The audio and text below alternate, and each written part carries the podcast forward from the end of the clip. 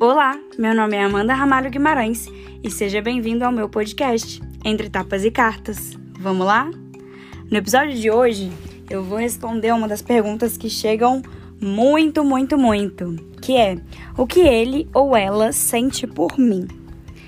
Eu acho muito curioso, né? E em umas das aulas do meu curso de tarô, que é o Tarô Descomplicado para Iniciantes, que vai ser lançado no dia 19 de outubro. Então, se você tem interesse, aproveita e já vai lá no meu Instagram, @amanda_ramalhou. No link da bio tem uma, um redirecionamento para você fazer o pré-save do curso e não perder nenhum momento desse lançamento e já garantir um desconto, tá bom? Então vamos aproveitar que a data está quase chegando para você se antecipar aí. Mas, como eu estava dizendo, em algumas das minhas aulas eu falo sobre ética, sobre responsabilidade e falo sobre livre-arbítrio. E eu acho que, independente da vertente religiosa que você siga, se você acredita ou não, se você é agnóstico ou gnóstico, se você é ateu ou acredita e pratica alguma religião, é, o senso de livre-arbítrio ele precisa estar presente. Então, se a pessoa não está sentada, mesmo que virtualmente, na minha mesa de tarô, eu fico incomodadíssima em responder sobre o sentimento de uma pessoa que não quis revelar, porque eu acredito que a gente, a melhor forma de saber o que uma pessoa sente pela gente é perguntando diretamente a essa pessoa, é fazendo valer o princípio do diálogo, da troca, do compartilhamento de informações. Mas como nem tudo na realidade prática é tão simples, né? E às vezes entre o saber, entre a curiosidade e o perguntar, existe um mar de inseguranças, eu tendo a abordar da seguinte maneira. Eu falo, olha, é, dentro dos mecanismos do tarot, das ferramentas, talvez não seja possível saber exatamente o que essa pessoa sente, mas o que você gostaria que ele sentisse e como você sente que ele sente porque eu acho que quando João fala de Pedro, isso diz mais sobre João do que sobre Pedro. Então, às vezes a gente quer um entendimento muito aprofundado do que a outra pessoa sente, sem nos permitirmos sermos honestos com relação ao que a gente sente. Então, geralmente, quando a gente fica meio assim, ai, o que será que fulano gosta de mim? É porque existe uma insegurança em admitir que ou a gente gosta ou a gente não gosta, ou a gente está em dúvida e a gente quer criar uma série de garantias em cima desse outro para conseguir falar sobre o que a gente sente. Mas uma coisa que eu aprendi dentro e fora do tarot é que a vida não oferece garantias. Ela não pede licença, arromba a porta. E a gente precisa estar preparado para o imprevisível. Então é muito cômodo para a gente nos apegar numa mensagem sobre o que o outro sente, para então tomar a decisão de abrir o jogo. E aí eu acho que a sacerdotisa, o arcano 2, representa muito esse momento do segredo, da reconexão.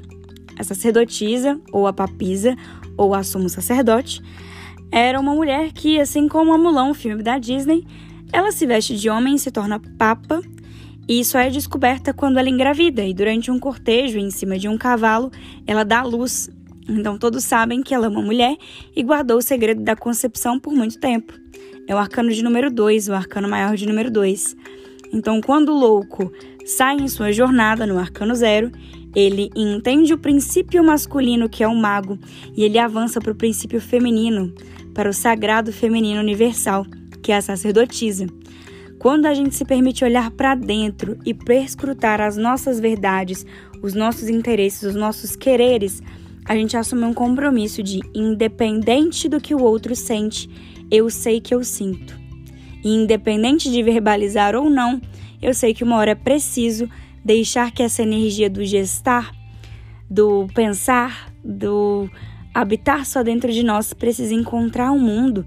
E por isso que depois da sacerdotisa, vem a imperatriz, que é o arcano de número 3.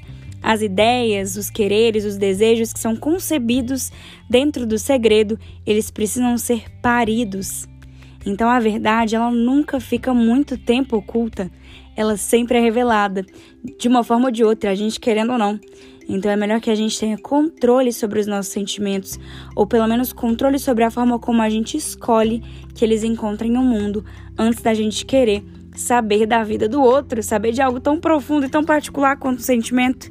E assim, Eu acho que muitas cartomantes, principalmente as que seguem uma linha de tarot divinatório, e aí não vou entrar na premissa se é certo ou errado, elas colocam na postura, na posição de avaliar um outro, né? Eu sempre falo, não, se você veio ao meu jogo, você é o objeto da análise.